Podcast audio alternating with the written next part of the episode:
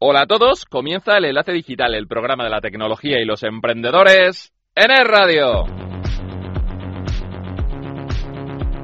Enlace Digital con Rafael Fernández Tamames. Es radio. Nueva semana, edición número 69. Hoy Enlace Digital ya desde Madrid. Os agradecemos los mensajes que nos han llegado a nuestro Twitter en arroba es enlace digital, a nuestro Facebook en facebook.com barra radio enlace digital, a nuestro Google Plus en plus.google.com buscando enlace digital y en nuestro correo electrónico en enlace digital arroba punto fm.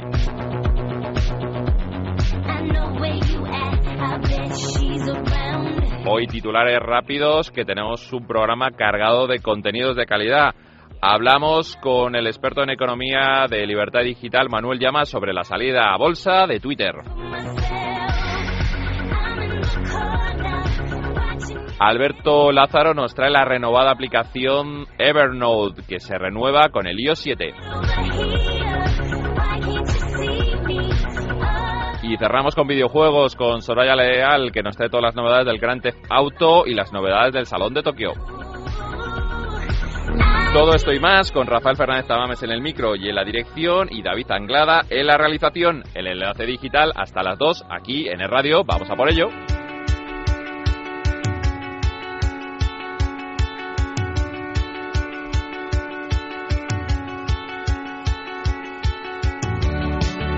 Damos la bienvenida a los nuevos seguidores en redes sociales de Enlace Digital y os convenimos a que estéis atentos a las redes sociales.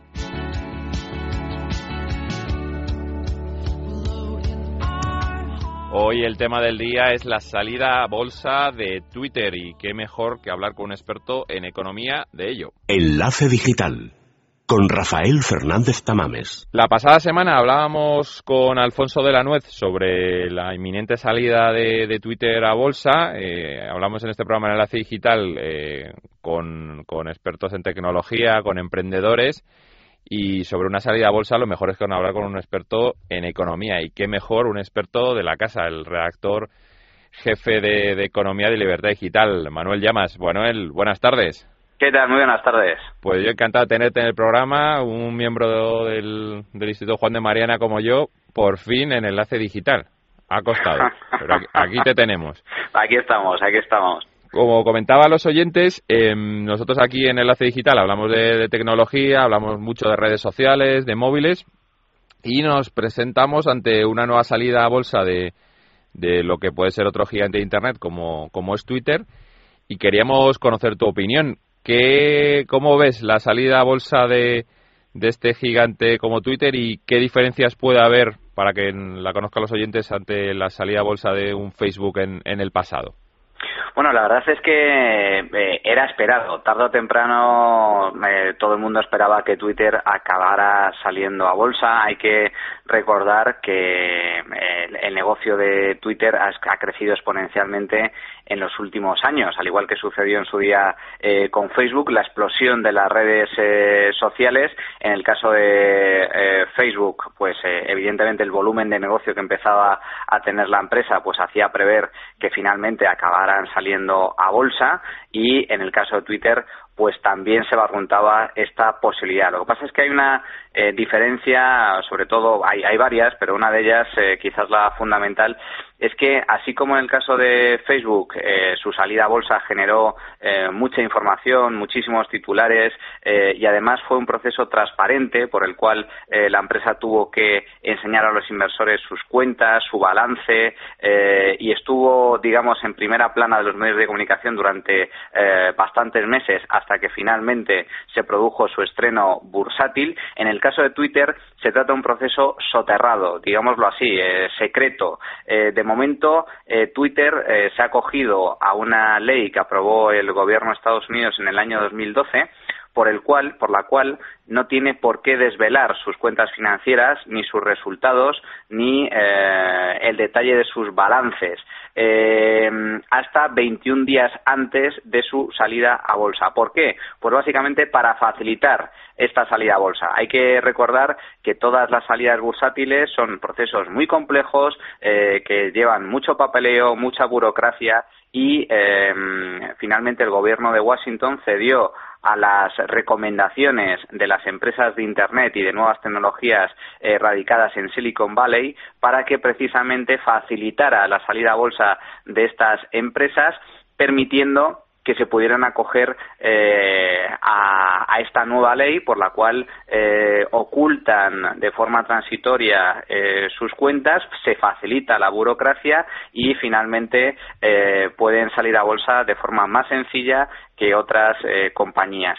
Esto, Manuel, esta, esta ley a la que se acoge Twitter es provocada por las empresas de Internet, pero ¿se puede acoger cualquier empresa o solo empresas de ámbito tecnológico? Se puede acoger cualquier empresa siempre y cuando sus ingresos eh, no superen los mil millones de dólares al año. Es decir, son empresas, por decirlo así, emergentes. Mil millones de dólares, una facturación de mil millones de dólares en Estados Unidos no es una gran facturación, no es una empresa grande, no es una empresa emergente que está creciendo. Y hay que recordar que, claro, eh, eh, Silicon Valley es eh, la meca de la industria tecnológica a nivel mundial y son muchas las empresas que nacen, son muchas las empresas que se desarrollan, que crecen además de forma rápida y que, bueno, sin alcanzar estos volúmenes de facturación de superiores a mil millones de euros, pues ahora tienen la capacidad de poder acogerse a este proceso por el cual se les facilita su salida a bolsa. Y, claro, hay que recordar que la salida a bolsa es siempre para tratar de crecer, hacer crecer a la compañía, porque lo que van a conseguir con esta salida a bolsa es obtener un eh, inmenso volumen de financiación, un inmenso volumen de eh, patrimonio, de capital para poder crecer y desarrollar eh, su modelo de negocio. Por lo tanto, este, esta sería quizás la, primera gran diferencia con respecto a la salida de Facebook. Facebook, todo el mundo estaba con la lupa en las cuentas, los inversores en las cuentas. Esto provocó una gran volatilidad sobre la valoración de la compañía. Hay que recordar que Facebook salió al mercado con una valoración superior a los 100.000 millones eh, de dólares, a 38 dólares eh, por acción. Y de momento, todo el proceso de salida a bolsa de Twitter está envuelta en el secreto. No sabemos los detalles, no sabemos en cuánto se va a valorar la empresa. No sabemos cuánto, eh, cuántas acciones eh, se van a eh, emitir y tampoco sabemos el detalle de sus balances, cuánto es realmente el volumen de beneficios. Todos son, digámoslo así, estimaciones, pero no datos fidedignos. Claro, eso, Manuel, es importante porque cuando a mí me preguntan si es bueno que salga Twitter a bolsa, cualquier otra empresa, yo lo, lo veo genial porque cuando salió otro gigante que es Groupon en Internet, lo que provoca las salidas de bolsa, por lo menos en Estados Unidos, eh, es una gran transparencia, ¿no? Groupon eh, explicó claramente cuál era su modelo de negocio a los inversores, cuál podían ser sus problemas, ¿no? Es decir, eh, cómo le podía ganar la competencia. Es decir, es un proceso eh, súper transparente. Con esta ley a la que se acoge Twitter es como, por lo que entiendo, y para trasladárselo a los oyentes, como generar aún más ¿no? expectativas. No se sabe qué volúmenes de acciones van a vender, hasta 21 días no se va a saber todos los datos de su modelo de negocio, sus ingresos, sus gastos, ¿no? Es decir, es generar aún más, ¿no? Eh, expectativas sin bajarlas a la realidad de los inversores. Claro, eh, efectivamente, realmente em, hasta que descubramos cuáles eh, son las tripas financieras, por decirlo así, de, de Twitter, eh, pues ahí es donde realmente va a empezar el debate. Hasta ahora son todo, digamos así, rumores o simples especulaciones. pero hasta que veamos realmente los datos va a ser difícil poder hacer unas estimaciones objetivas o más o menos razonadas. En el caso de Facebook, por ejemplo, generó mucho debate eh, pues eh, durante bastante tiempo, desde que se anunció la salida a bolsa hasta que finalmente se efectuó, sobre la posible valoración de la empresa. De hecho, fueron muchos los analistas, eh, bueno, no tantos. Había gente que decía que bueno que Facebook iba a ser una auténtica maravilla en bolsa y la verdad es que desde que salió a bolsa hace ya más de un año, pues eh, la acción no ha reaccionado excesivamente bien. De hecho, básicamente, eh, como decíamos antes, salió a un precio de unos 38 dólares por acción y acaba de superar ahora mismo ese precio. Es decir, se llevó no un batacazo, pero sí es cierto que desde su salida a bolsa la acción empezó a depreciarse. Y, fueron muchos los analistas que antes de la salida a bolsa de Facebook empezaron a comentar que la posible valoración superior a los 100.000 millones de dólares era bastante exagerada. Eh, ¿Por qué? Pues básicamente porque es que el mundo ya es difícil, eh, digámoslo así, eh, la economía y, la valoración de las empresas, ¿no? En los distintos sectores. Pero es que en el mundo de Internet o en el mundo de las tecnologías es, cabe, todavía muchísimo más complejo, muchísimo más incierto, porque es un modelo de negocio que está constantemente cambiando, es un modelo de negocio eh, que está difuso. Es decir, eh, en el caso de Facebook y, Twitter, ¿cuáles son las principales vías de ingreso? Pues básicamente la publicidad. Eh, y la publicidad es algo que depende mucho no solo del volumen de usuarios, sino del, del modelo de negocio que pueden utilizar las distintas empresas para poder rentabilizar esa, esa publicidad. En el caso de Twitter, por ejemplo, las estimaciones es que eh, el año pasado ingresaron cerca de 200 eh, millones de euros en eh, publicidad y eso, pues desde luego, no es una cifra excesivamente elevada y sin embargo eh, los distintos analistas ya empiezan a valorar la empresa en cerca de 10.000 millones de dólares. O sea que, eh, claro, todo depende de cuál va a ser el modelo de negocio que pretende poner en marcha Twitter para tratar de incrementar exponencialmente esos ingresos. Eh, es complejo, como tú comentas, las valoraciones, ¿no? Lo, tratáis en el libre mercado, ¿no? Con, muchos eh, analistas y muchos análisis sobre la valoración y, cuáles son los ingresos. ¿Tú cómo ves estos movimientos? las personas críticas con la industria creen que estamos ante una nueva burbuja. Eh, en términos estrictamente económicos y de análisis eh, que tú trabajas todos los días, ¿crees que es una burbuja o crees que es un mercado incipiente que necesita sentarse y, bueno, pues como cualquier otro sector, pues habrá empresas que vayan bien en bolsa y otras no.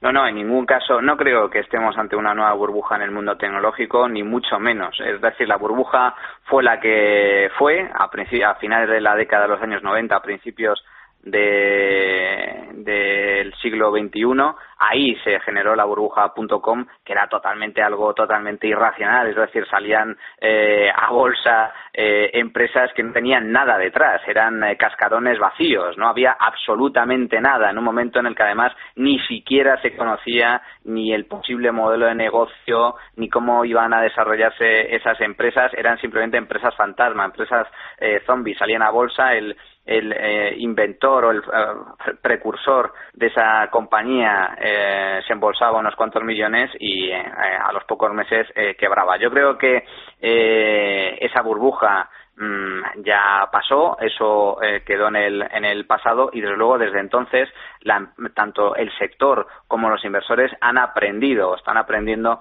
constantemente de sus errores. Lo que estamos viendo ahora es una, una dinámica completamente distinta. Estamos viendo cómo el mundo de mm, Internet se ha volcado eh, en el tema de las redes eh, sociales y de ahí que eh, fuera ya previsible la salida a bolsa de Facebook y de Twitter. Pero ahí existe un modelo de negocio. La cuestión es mm, cómo va a evolucionar en los próximos años, si va a ser rentable o no, si estas empresas están sobrevaloradas o infravaloradas pero ahí tenemos a Google, líder eh, también en, materia eh, bursátil, con ingresos cada vez más crecientes, con una capacidad y una influencia a nivel mundial impresionante. Ahí está el mundo de las redes sociales, con Facebook también eh, pues acumulando usuarios, con Twitter también creciendo exponencialmente en los últimos años.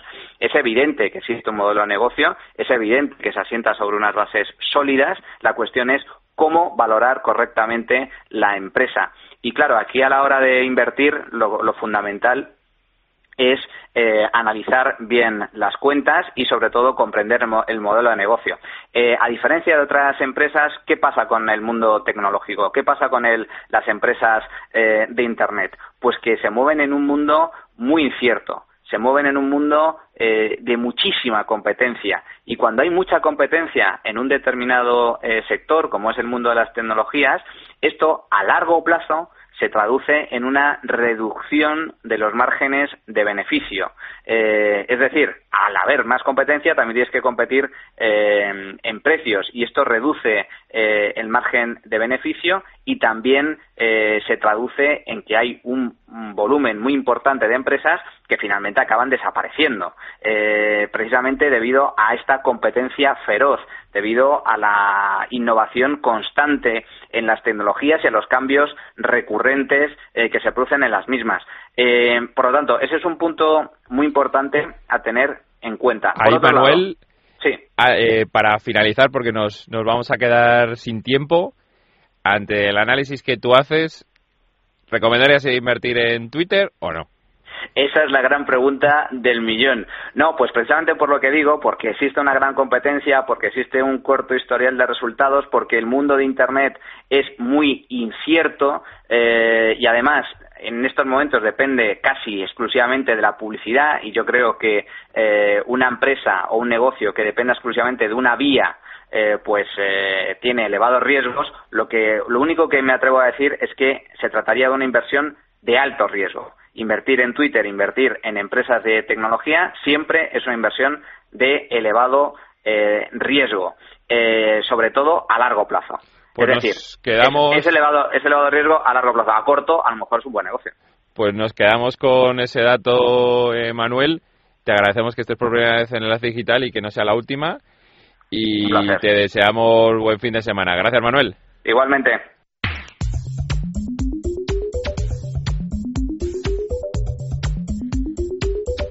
Suena la sintonía de apps en Enlace Digital, eso quiere decir que hablamos con Alberto Lázaro, que es Social Media Strategies en Finasense. Alberto, buenas tardes. Buenas tardes, ¿qué tal? ¿Qué app nos traes hoy? Bueno, pues que en el lanzamiento del iOS 7 os voy, a, hablar de una app de la que llevamos escuchando mucho tiempo, pero que, bueno, estos días se ha actualizado por completo, coincidiendo con el sistema operativo de iPhone. Estamos hablando de Evernote. Lo voy a deletrear. E-V-E-R-N-O-T-E. Y bueno, es la app por excelencia para gestionar las tareas. Puntos fuertes. Bueno, pues con esta nueva versión no solo se ha rediseñado su interfaz, sino también se ha mejorado la funcionalidad todo está mucho más accesible para ayudar al usuario a gestionar, pues bueno, de manera más fluida, pues todas las tareas. Y, claro, como, como no podía ser de otra manera, también ha integrado funciones del iOS 7, como puede ser el AirDrop, con el que podemos enviar tareas a otros iPhones. Puntos débiles. Pues bueno, los puntos débiles eh, se están haciendo, los están haciendo menciones también menciones en las redes sociales, eh, muchos usuarios, porque bueno, están quejando de lo que es el, gran cambio de diseño, que ven como ahora se tienen que acostumbrar pues que, que una nueva interfaz. Y, y, si nos fijamos bien es lo mismo que está ocurriendo con los usuarios de iPhone, eh, que ven con malos ojos el, cambio de iOS 7. ¿Precio? Bueno, pues el precio es gratuito, pero también tiene un servicio premium con mayores ventajas. Así que nada, si os queréis eh, eh, informar, invito a los oyentes a que, a que visiten la página web, que es www.evernote.com. ¿Qué nota le das a Evernote, Alberto? Pues le voy a poner un 4 sobre 5, porque, bueno, no solo desde mi punto de vista, sino desde, desde la opinión generalizada de, los usuarios de, las redes sociales, como he comentado. Así que nada, aquellos que, que se animen, pues nada, la verdad es que vale la pena darle una oportunidad. Gracias, Alberto. Buen fin de semana. Buen fin de semana. Los sábados a eso de las 12 de la noche tienen una cita con el repaso a la República de las Letras. Será aquí en este programa que se llama L de Libros. Yo soy Carmen Carbonell. Yo soy Mariano Ya. Y yo soy Carmen Pulín. Pues ya lo saben, el sábado a eso de las 12 de la noche, que estamos entre el sábado y el domingo, aquí en Es Radio. En Es Radio, de los libros no te libras. Esta noche han salido a buscarte todas las estrellas del firmamento y la luna y su lado oscuro y una brisa fresca que acaricia con aroma de dama de noche y jazmín y un sonido que refresca esperanzas, fantasías e ilusiones con canciones y melodías. Arboleda es radio. Te espero la madrugada del sábado aquí, donde la radio es radio. Enlace Digital. Es radio. Videojuegos en Enlace Digital.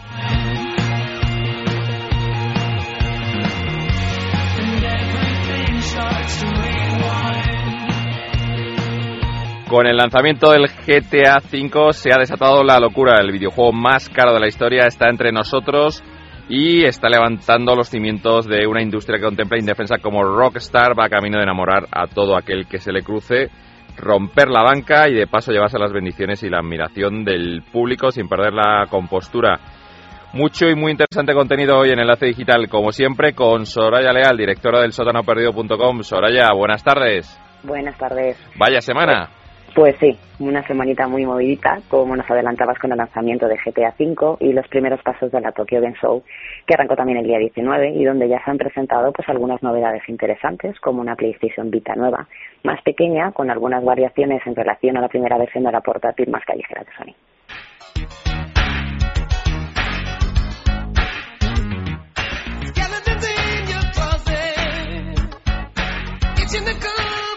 Así suena uno de los muchos temas que incorpora la banda sonora del GTA V. Que ¿Desde cuándo está disponible y para qué plataformas y a qué precio? Pues Grande Auto 5 ya está disponible desde el pasado 17 de septiembre para PlayStation 3 y Xbox 360. Los precios van desde los 60 euros en su edición estándar hasta los 130 para la edición coleccionista o, bueno, bien cerca de los 80 para las ediciones especiales. Había mucha expectación y muchas esperanzas depositadas en, lo nuevo de Rockstar, que llega además con el handicap de ser el videojuego que ha contado con mayor presupuesto de la historia y que el propio The New York Times ha calificado como el espectáculo de entretenimiento más inmersivo jamás creado. Pero Soraya, ¿qué es GTA V? Bueno, sí, efectivamente, aunque no hay cifras oficiales de Rockstar, se ha filtrado que el desarrollo de la producción pues ha rondado alrededor de los 200 millones de euros, pero bueno, el resultado está a la vista. El título pues, nos sitúa en la ciudad de Los Santos, que es una enorme metrópolis bañada por el sol, repleta de gurús, aspirante a estrellas y famosos en decadencia. En medio de esta confusión, pues tenemos tres criminales muy diferentes pues, que barajan sus posibilidades de sobrevivir y triunfar. Tenemos a Franklin, que es un ex delincuente callejero.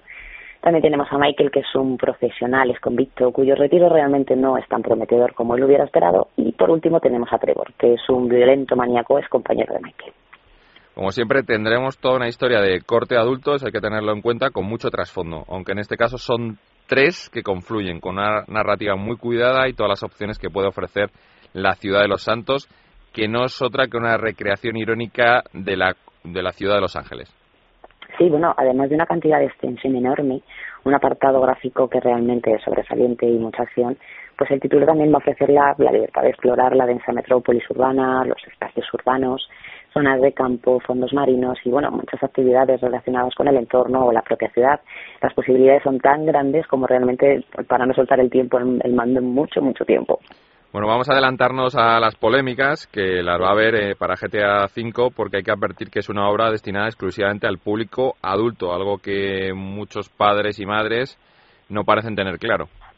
Sí, pero bueno, tampoco no solo los padres, porque también tenemos que tener en cuenta que los comerciantes no advierten a sus consumidores, ya que estos días eh, no es extraño ver en grandes superficies y tiendas especializadas padres acompañando y comprando el título a niños de 12 años que sinceramente, y estoy totalmente convencida, los padres no les dejarían ver, por ejemplo, la naranja mecánica un sábado por la tarde. Además, es que en la propia portada del juego hay un código de regulación por edades que es muy importante respetar. Pues perfecto, Matiz, pero tenemos más ya que hace unas horas también arrancaba la Tokyo Game Show con algunas novedades importantes.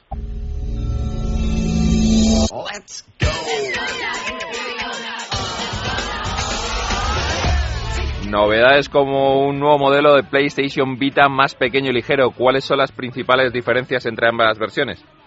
Bueno, una de las diferencias principales es el tamaño. Se ha reducido su grosor un 20%, se quedan unos 15 milímetros aproximadamente. También se ha reducido el peso un 15%, que va a dejar la consola en 219 gramos. Monta una pantalla LCD de 5 pulgadas en sustitución a la original que teníamos de LED. Y bueno, pues según la compañía también tiene hasta una hora más de batería. Además, contará con un puerto micro USB y una memoria de un giga de serie pues para almacenar partidas guardadas y demás. ¿Ya se han confirmado planes de lanzamiento para Europa y para España?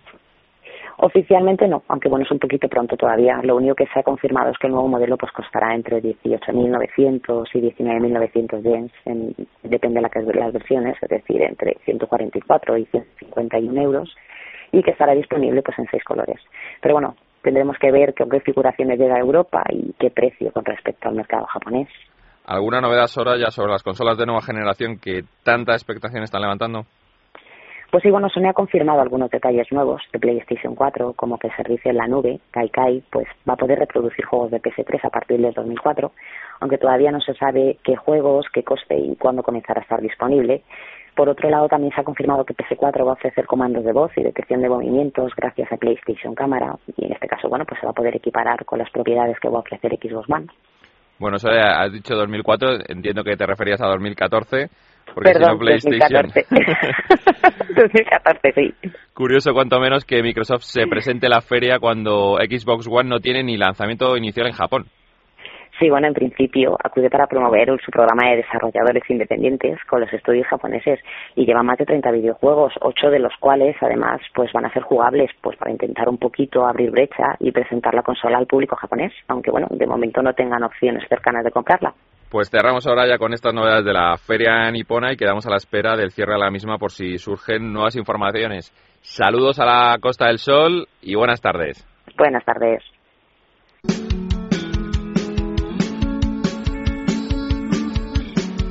Suenan Super Submarina, suena LN Granada en Enlace Digital.